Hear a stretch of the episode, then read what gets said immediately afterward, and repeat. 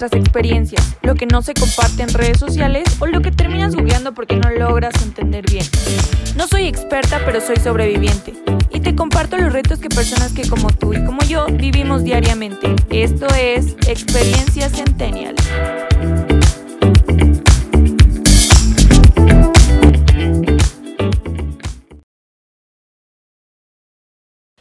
Hola amigos, ¿cómo están? Bienvenidos un día más a Experiencia Centennial. Mi nombre es Silvia y bueno, cuéntenme cómo se le están pasando en esta cuarentena que ya nos enteramos que se va a prolongar por no sé cuánto tiempo, esperemos ya termine. Pero eso sí, no sé en sus escuelas si ya les notificaron, en la mayoría ya, que vamos a terminar este periodo escolar en línea. Es decir, exámenes en línea. Es decir, copiar va a estar en chino. No sé si ustedes se dedicaban a eso, a copiar en clases, pues ahora sí que va a ser un reto, a menos de que tengan buen internet y sepan utilizar Google muy bien o tengan a sus amigos de confianza que les respondan el chat luego, luego, se va a poder. Si no, yo creo que sí va a estar muy cañón. Pero bueno, cuéntenme cómo se le están pasando. Cuéntenme si ya tienen una rutina, ya saben qué hacer, a qué hora despertarse, qué comer, a qué hora comer, a qué hora bañarse, eh, cuáles son los calzones limpios, los sucios. Cuéntenme, ¿cómo se le están pasando? ¿Ya le agarraron la onda a todo esto? Y bueno, yo sé que no estamos aquí para hablar de, del coronavirus, pero quería hacerles una invitación. Si ustedes ya están hartos de escuchar cosas en las noticias o videos de que quédate en casa, no sé qué. Yo les recomiendo, de verdad, estar bien informados. Es una de las razones por las que hice este podcast para poder ser eh, una generación bien informada. Entonces, les sugiero, vayan a Instagram y sigan esta página de una amiga centennial que se llama Preven COVID, así P-R-E-V-E-N C-O-V-I-D. Me hubiera aplaudido mi maestra de español por tan buen teletreo. Pero bueno, síganla, está muy padre. Su imagencita de perfil es como amarilla y dice Preven COVID 19. Está muy buena porque está muy ilustrado todo, le entiendes de todo y sabes cosas que luego escuchas que la abuelita ya anda diciendo y tú, abuela, permíteme, pero no estás diciendo lo correcto, te informo, mira, Preven COVID. No, está muy chido, chéquenlo. De Centennials para Centennials, chéquenlo. Pero ahora sí ya, vamos a hablar del tema que nos trajo aquí, del tema de esta semana. ¿Qué hago con mi dinero? Yo como centennial, ¿qué hago con mi dinero? Pero primero hay que tener en cuenta algo. Sabemos que los centennials van de las personas que tienen 22 años de edad para abajo, o sea, desde los más chicos a los que tengan 22 años ya por mucho. Entonces está imposible pensar que nosotros podemos generar como ingresos pues muy altos, ¿no? No tenemos un título profesional o no todos son mayores de edad, entonces no pueden trabajar. Pero hay maneras, no se preocupen, hay maneras de tener dinero, generar ingresos. Bueno, la primera y la más obvia es que tus papás o tus tutores son los que te dan dinero semanal o mensualmente para que te compres comida en la escuela, que ja, ja, ja, ya no se puede, ahora sí te tienes que comer lo que preparen en casa porque ni como. Pero bueno, en, antes de que sucediera todo esto, así era, ¿no? Te dan dinero para la escuela, te dan dinero, a lo mejor una pensión si tus papás están divorciados o por cualquier otra situación, o ya son súper open-minded tus papás y tienen mucha confianza contigo, te dieron una tarjeta de crédito o de débito para tu uso libre. Haz lo que quieras con esto, hijo mío, y úsalo para ti. Ahora, cuando te ganas el dinero por tu esfuerzo, no te lo regalan, te lo ganas tú. La primera manera de ganar dinero con tu esfuerzo puede ser así, que tu familia tenga un negocio familiar o algún conocido tuyo tenga algún negocio pues familiar, entonces te tienen la confianza y te invitan y te dan un salario de que no tienes nada que hacer, no te preocupes, venos a ayudar tantito aquí al negocio. Sí, venos a ayudar. Oye, contestas unas llamadas y ya sabes, ahí nada más atiendes a los clientes. Cosas un poco sencillas, pero realmente no estás contratado en, en, esa empresa, no tienes un salario, es más, tienes un salario, no un sueldo. Aquí la diferencia entre salario y el sueldo es que el salario te lo dan por las horas de trabajo y el sueldo es como fijo. Si haces horas extras o te vas de vacaciones algunos días, tienes un sueldo fijo que te van a respetar y que no te van a aumentar aunque hagas horas extras y con el salario solamente te van a pagar las horas que vayas a trabajar. Hoy creo que lo revolví un poco, pero ya, queda claro, ¿no? Entonces, en estos negocios familiares tú vas a, apoyar y te dan que tu que tu paguito. Por ahí, ay, gracias por apoyarnos, porque ya ves que tu tía se puso mal del estómago y no pudo venir, o etc, etc. Eh, la segunda manera de ganar dinero con tu esfuerzo es si ya tienes la edad suficiente para trabajar, en México es de los 18 años para arriba, podrás ser eh, empleado en alguna de estas empresas que contratan gente joven, que a lo mejor sea por marketing, que, que, no les importe la experiencia, porque hay personas que no terminaron sus estudios, los tienen truncados, entonces por lo regular son jóvenes. Les dan estos, estos trabajos. No sé, en el caso de Costco, que es como por imagen corporativa, contratan solo gente hermosa. Eh, entre paréntesis, soy ex Costco. Siento que fue una, una universidad para mí, me gradué en Costco, lo siento.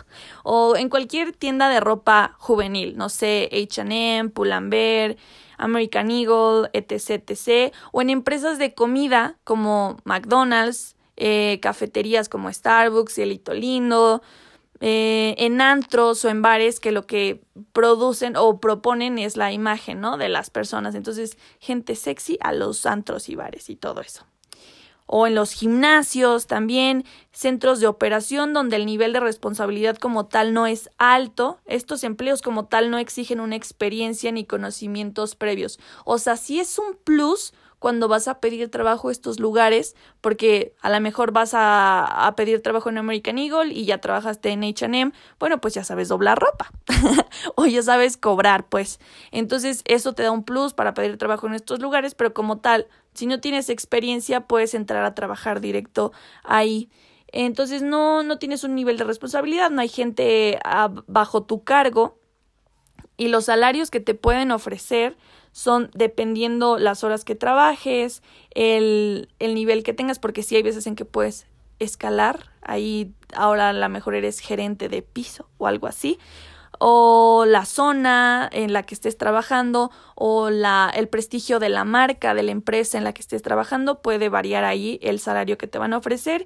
Y por lo regular, al menos en México, he escuchado, en Toluca, en provincia, he escuchado que son de 3.500 a 8.000 pesos al mes, no, no más de eso. Y bueno, por otro lado están los, las prácticas profesionales o los empleos para becarios. Y es cuando las empresas brindan la oportunidad a estudiantes de licenciaturas eh, que realicen sus prácticas profesionales en sus empresas. Ellas el, casi casi que abren sus puertas para capacitar a los pequeños polluelos para que después se integren a sus empresas y les gusta cómo trabajas. Por un lado, les ayuda a ellos a deducir impuestos, eh, para los que no conozcan el término, como para disminuir lo que van a pagar de impuestos al gobierno, porque están prestando ese servicio de ayudar a estudiantes sin experiencia. Pero por otro lado, eh, yo te recomiendo bastante que si ya estás estudiando tu licenciatura, te vayas a buscar un trabajo donde sí estés aprendiendo y que no pierdas tanto tu tiempo en empleos.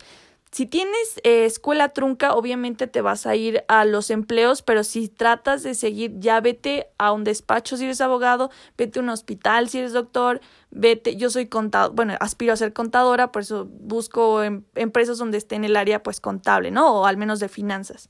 Te recomiendo bastante. Y las becas que te van a ofrecer, así es como se le llama los pagos que te dan, nunca van a ser mayores de 12 mil pesos porque como tal no tienes una, un aval, un, certificado que diga ya se tituló y ya sabe qué hacer. En realidad todo el tiempo estás aprendiendo y dices, no, no sé hacer eso. Este, me lo repites, ¿cómo se hace eso? Disculpa, ¿cómo ocupo mi correo? Cosas así. Entonces no te van a ofrecer como mucho dinero a pesar de que sean empresas prestigiosas. Hay muchas empresas que son súper prestigiosas y real no te ofrecen nada. Ellos te ofrecen la oportunidad de aprender, nada más. Eh, entonces te digo, lo máximo que yo he escuchado es que den 12 mil pesos y los, las becas que te ofrecen están alrededor de 3 mil a 5 mil pesos al mes. Ya de ahí puedes subir o bajar, etc, etc. O te digo, no te den nada, definitivamente. Por otro lado, mi generación bonita, hermosa, encantadora, nosotros ya nacimos con este chip en la cabeza, en la sangre de ser emprendedores. Y, y, bueno, nacimos en este mundo en el que de alguna manera es un poco más fácil emprender gracias a las redes sociales, a todo lo que es en línea. Como tal, no necesitas pagar la renta de un establecimiento para poder ofrecer tu, tu producto. Abres tu cuenta en Instagram, que es totalmente gratuita, en Facebook, en donde tú quieras, y puedes ahí hacer, crear la identidad de una marca, que nosotros salvamos al mundo, que lo que tú quieras, y ya tener clientes y vender productos. Obviamente se supone que te tienes que dar de alta, tienes un año al principio de no pagar nada, pero posteriormente ya te tienes que dar de alta para empezar a pagar impuestos de todo lo que estés ganando. de no, no quiero entrar en detalles en eso, pero bueno, el punto es que nosotros ya estamos haciendo o vendiendo o simplemente si sabes hacer algo, qué es lo que se está haciendo ahorita en estos tiempos de cuarentena, puedes dar clases de inglés, puedes dar clases de finanzas, puedes dar clases de de cursos de matemáticas, de bailar, zumba, lo que tú quieras. Entonces puedes generar ingresos desde tu casa, desde tu computadora. Y, y, lo que me encanta es que no solamente lo ofreces a tu área, de que no solo a tus amigos, no solamente a tu estado o a tu país, puedes ofrecer de México a Madagascar, de China a España, etc, etc, etc. Y bueno, una vez que ya conocimos estas maneras de cómo un centennial puede obtener dinero el día de hoy, de manera legal, podemos proceder al siguiente punto. ¿Cómo lo gasta? Y yo creo que es importante hablar sobre este tema porque nosotros somos personas muy consumidoras, como lo he hablado en los últimos episodios. Y ok, antes de comenzar, quiero hacer un paréntesis. Todo lo que les voy a ejemplificar Obviamente va a variar según, no sé, la cultura de la persona, eh, los gustos personales, sus intereses personales, su estilo de vida, su nivel socioeconómico, su región en la que habite, su género, su edad exacta, etc. Hay muchas variantes. Pero bueno, lo que les voy a compartir ahorita no lo digo yo, lo dice la revista del consumidor Profeco en el 2018, la cual publicó que en México los jóvenes de entre 15 y 29 años de edad por lo regular gastan más de lo que ganan y que sus desembolsos se dividen de la siguiente manera. Dice que el 34.1% de su presupuesto lo destina a alimentos, a bebidas y a tabaco. El 18.8% a transporte, el 14% a servicios educativos y el 33.1% a gastos diversos. Y bueno, yo sé que ustedes nomás oyeron números y palabras, entonces para que me entiendan un poco más, vamos a realizar un ejemplo. Supongamos un estudiante con empleo que, del cual obtiene un ingreso de cuatro mil pesos al mes, lo va a gastar, según las estadísticas anteriores, de la siguiente manera. Va a gastar de esos cuatro mil pesos 1.364 pesos en alimentos, bebida y tabaco. Recordemos que los cigarros ya subieron de precio en, este año 2020, por lo que supongo que esta cifra va a variar, ¿no? Porque esto es del 2018. Por otra parte, gasta 752 pesos en servicios de transporte, llámese, no sé, transporte solicitado en la vía pública o por una aplicación de su celular va a gastar 560 pesos en servicios educativos y va a gastar 1.324 pesos en ocio o hobbies. Y el total al mes da un resultado de cuatro mil pesos efectivamente. Es por ello que para nuestra generación le es imposible ahorrar o le es muy difícil y en ocasiones hasta rebasamos nuestro presupuesto y solicitamos o pedimos dinero a mamá o papá entonces está muy cañón esto de la cultura del ahorro para nuestra generación. No la tenemos muy presente porque por lo mismo de que somos ahora más consumistas y somos más impulsivos, y la tecnología nos está rebasando, o sea, tú encuentras publicidad ya no solamente, eso de los espectaculares ya pasó de moda en la calle, ¿no? La vía pública, aunque siguen existiendo, donde estamos más nosotros es en redes sociales o eh, en la web, ¿no? Y aquí es donde aparecen bastantes anuncios publicitarios que como sabemos, nos está escuchando todo el tiempo el celular. Entonces, si tú dijiste como que tengo ganas, fíjate que tengo ganas, pero estoy todavía como, no sé si quiero eh, raparme, porque está ahorita de moda. Te van a aparecer un buen de cosas como de cosas para afeitarte y looks de afeitarte y te van a convencer a que te rapes en cuarentena o cosas así. O sea, me refiero a cualquier cosa de la que estés hablando, va, van a aparecerte publicidad de empresas que justamente se dedican y te ofrecen esos servicios. Entonces para nosotros está un poco más difícil poder contener las ganas de gastar nuestro dinero y la cultura del ahorro pues está bien de la fregada, al menos así en México y al menos así en nuestra generación. Y con esto no quiero como encasillarnos en que somos víctimas de este sistema capitalista. No, no, no, no nos hagamos las víctimas, por favor. Solamente es que somos inconscientes. Me atrevería a decir que somos egoístas y hasta ignorantes muchas veces en este tema. Y es que nosotros preferimos gastar antes que ahorrar o comprar productos que genuinamente no necesitamos. También no comparamos precios en diferentes establecimientos o páginas web. Si te gusta algo, te apareció y te dice rayita de descuento, ni siquiera sabes si está en descuento. Te gusta, lo pagas. Y bueno, es por eso que en este bonito podcast vas a aprender, vas a abrir tu mente, tu panorama y de ahí tus posibilidades para dominar el mundo o bueno, al menos dominar tu futuro. Y quiero comenzar exponiendo ciertos gastos que nos parecen tan normales a nosotros, pero es porque no hemos analizado con detenimiento por qué lo hacemos y si realmente los hacemos y nos está dando un beneficio de retorno. Para esto voy a utilizar el perfil de un audio escucha de mi podcast que seguramente existe por ahí con las siguientes características que quizás, solo digo, quizás con esto te puedas identificar un poco. Vamos a decir que es una persona joven, de entre 18 y 22 años de edad, con nivel socioeconómico medio alto, residente en México, con gustos básicamente influenciados por modas y tendencias americanas, es decir, de Estados Unidos. Y ok, una vez que ya visualizamos a este voluntario imaginario, vamos a proceder. Ok, vamos con el primer ejemplo. Bueno, nosotros como generación, o bueno, en este ejemplo yo creo que incluyo a todas, incluyo a baby boomers, generación X, millennials y obviamente centennials, pero creo que está más fuerte o lo vemos como más indispensable en nuestra generación, el estar suscrito a plataformas como YouTube, Netflix, eh, Spotify, HBO, etc, etc, etc. Entonces vamos a ver, a visualizar el costo real de estas aplicaciones de estas plataformas. Bueno, la suscripción mensual de Netflix básico es de 109 pesos. De YouTube Premium son 119 pesos. De Spotify Premium individual es de 99 pesos. De HBO Go es de 149 pesos. Y por lo regular o lo más habitual es que nosotros no solamente tenemos una, tenemos de dos a tres de estas plataformas. Entonces, supongamos, tenemos suscripción en Spotify, 99 pesos más la de HBO Go, 149 pesos más Netflix, 109 pesos, nos va a dar un total de 357 pesos mensualmente.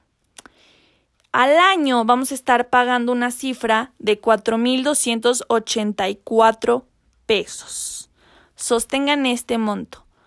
4.284 pesos. Aunque esto lo pagamos anualmente, sostengamos este monto y pensemos que la mensualidad de la colegiatura para pagar, no sé, un curso o clases de inglés, de francés, de una certificación, un diplomado, puede ser ese monto, 4.289 pesos. Entonces aquí es donde quiero que empieces a evaluar el peso de tus gastos. No te estoy diciendo ya, quita tu suscripción, no vuelvas a pagar nunca nada de eso porque sí las ocupamos, pero realmente ocupas las tres plataformas y otra, ¿qué tan frecuente ocupas esas tres plataformas? ¿Con qué duración las ocupas? ¿Para qué fin? este fin te aporta o te quita algo, porque luego nos la pasamos todo el tiempo viendo videos de YouTube y sí está chido un rato, pero oye, todo el día y luego viendo cómo juegan otros videojuegos también digo, o sea, ok, un rato, pero mejor tú vete a jugar, ¿no? O bueno, quiero que entiendan esta parte, no estoy diciendo que, que está mal, pero sí que empecemos a evaluar si realmente ocupamos esas tres plataformas. Yo creo que si eliminas una, con que ahorres 100 pesos al mes de los 357 que pagas, ese dinero lo puedes ahorrar y en un futuro invertir en una cosa mejor. Ok, vamos con el segundo ejemplo. Este es como cuando salimos a fiestas, a reuniones y gastamos en comida, en bebida, en tabaco, como bien lo decía la Profeco. y bueno, vamos a poner un ejemplo más específico. Vamos de antro. Hay personas que salen los viernes cada semana o inclusive viernes y sábado, los dos días. Entonces, por lo regular, sin importar género, yo creo que es indispensable que salgamos con un billete de 500 pesos por lo menos. Puedes gastar más o menos de eso.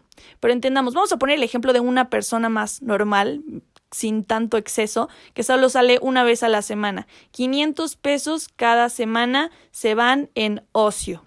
Que está bien, está bien, pero bueno, cada semana del año. Si sabemos que hay 52 semanas al año, multiplicándolo por 500 pesos nos va a dar un total de 26 mil pesos al año invertidos en salir cada viernes. Y yo no sé ustedes, pero a mí me pasa, no todos los viernes están chidos, no está chido siempre el ambiente y muchas veces vas ya nada más por costumbre.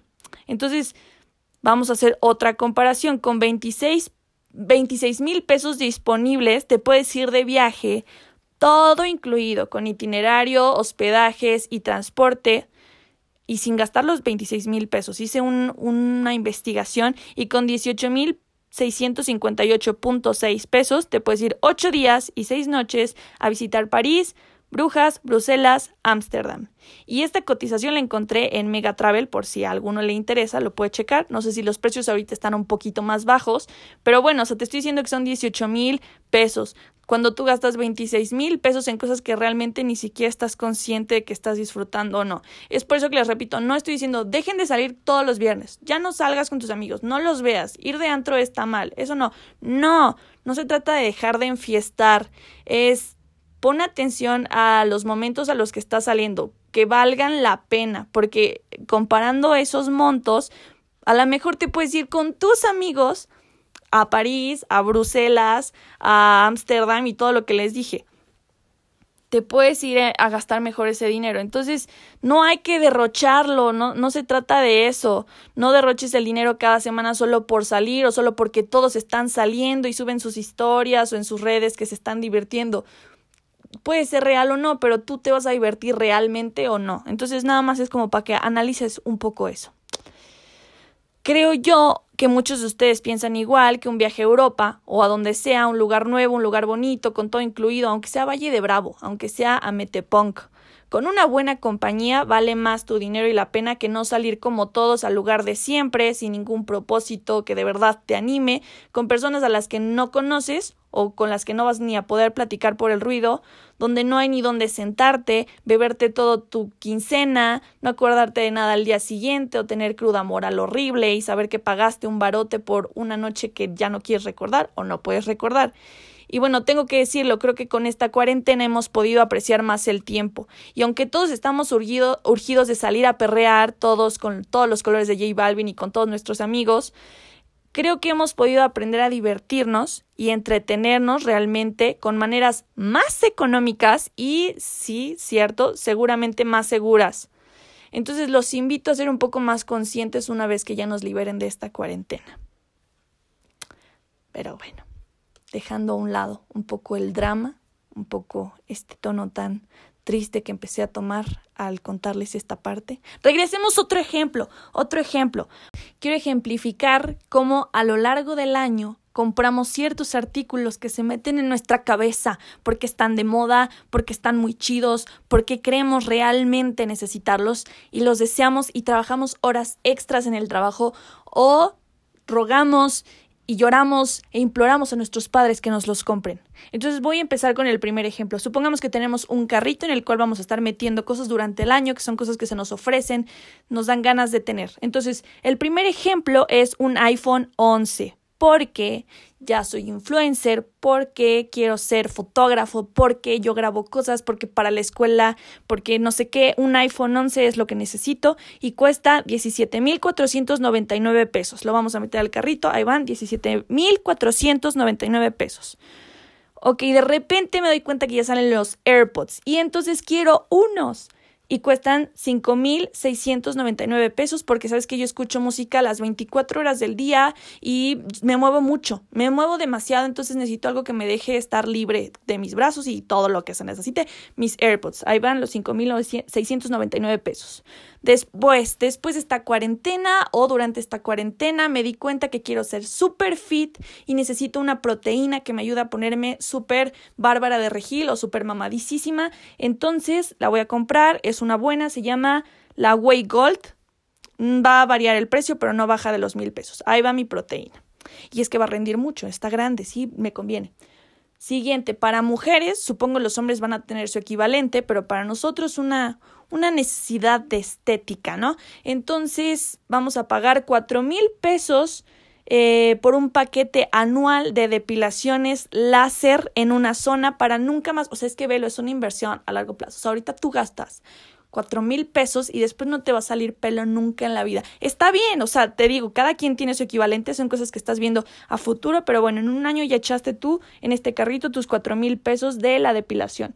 Siguiente, el pago de un boleto para un festival de música, de una obra de teatro, de un concierto, etc. Estos están alrededor de los 900 pesos. Obviamente pueden ser más caros o pueden ser más económicos, depende a quién vayas a ver, ¿no? Pero bueno, ahí está el boleto. Y bueno, estos son solo ejemplos. Cada quien invierte el dinero en diferentes cosas y en diferentes proporciones según las necesidades, intereses y gustos de cada persona. Por lo regular, estos grandes gastos los hacemos a lo largo del año por diferentes motivos, ya se hace por Navidad, por nuestros cumpleaños, porque están de moda o en tendencia, y muchas veces nosotros no absorbemos totalmente el gasto. Parte de esto se lo dejamos, les digo, a nuestros papás, a nuestros tutores, o nos los regalan simplemente y no nos damos cuenta o no realmente valoramos conscientemente que estos grandes gastos solo tienen un beneficio y ese es para nosotros. Solo para nosotros. Podrás prestarle tu celular a tu mamá para sacarle foto a el perro, a tu primito bebé, lo que tú quieras, pero finalmente el celular es para ti. Y bueno, la suma de estos cinco ejemplos nos da un total que, como ya les dije, puede variar eh, de 29 mil 98 pesos. 29 mil 98 pesos. Ok, tengan en claro esa cifra, ese monto. Y bueno, son casi 30 mil pesos. Hace poquito eh, comparé precios de un accidente que tuve de una persona cercana y 30 mil pesos son el costo de ingresar a una persona para que le hagan una cirugía en un hospital. Bueno, no te estoy diciendo el más caro, tampoco te estoy diciendo uno público, en un buen hospital. Entonces, esto, estos 30 mil pesos puedes corroborarlos con tu doctor de confianza. No soy doctora, no soy experta. Obviamente pueden variar, pero incluye o absorben eh, la renta de poder estar en el hospital, eh, o sea, es el, el hospedaje, los servicios que te proporcionan dentro del hospital, las comidas, los desayunos, la atención de las ah, enfermeras, los honorarios de los doctores que te van a checar y te van a operar, o sea, el traumatólogo, el cirujano. Y, bueno, este dinero es de suma importancia tenerlo disponible porque estos accidentes o estas situaciones pasan de manera imprevista. Entonces, para salvarle la vida a alguien, o al menos salvarle el futuro, para que tengan una mejor calidad de vida, necesitas tener estos 30 mil pesos disponibles, líquidos. Entonces es por eso que te digo, agradece todo lo que tienes y valóralo, porque quien te lo haya dado restó una gran cifra a la posibilidad de cubrir esto, este tipo de imprevistos. Discúlpenme, es que el tema está un poco fuerte.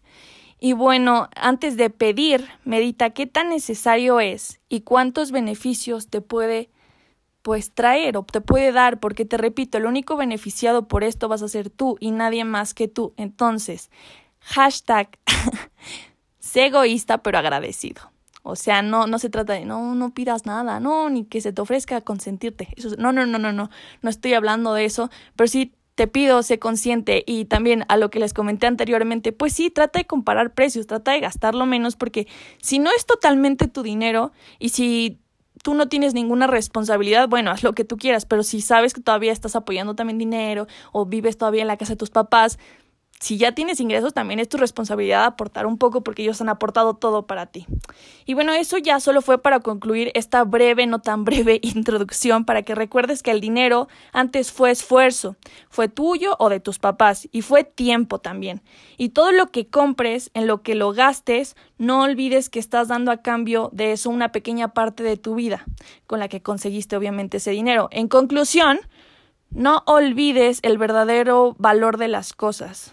Y con esto abro a la siguiente parte de este bonito episodio.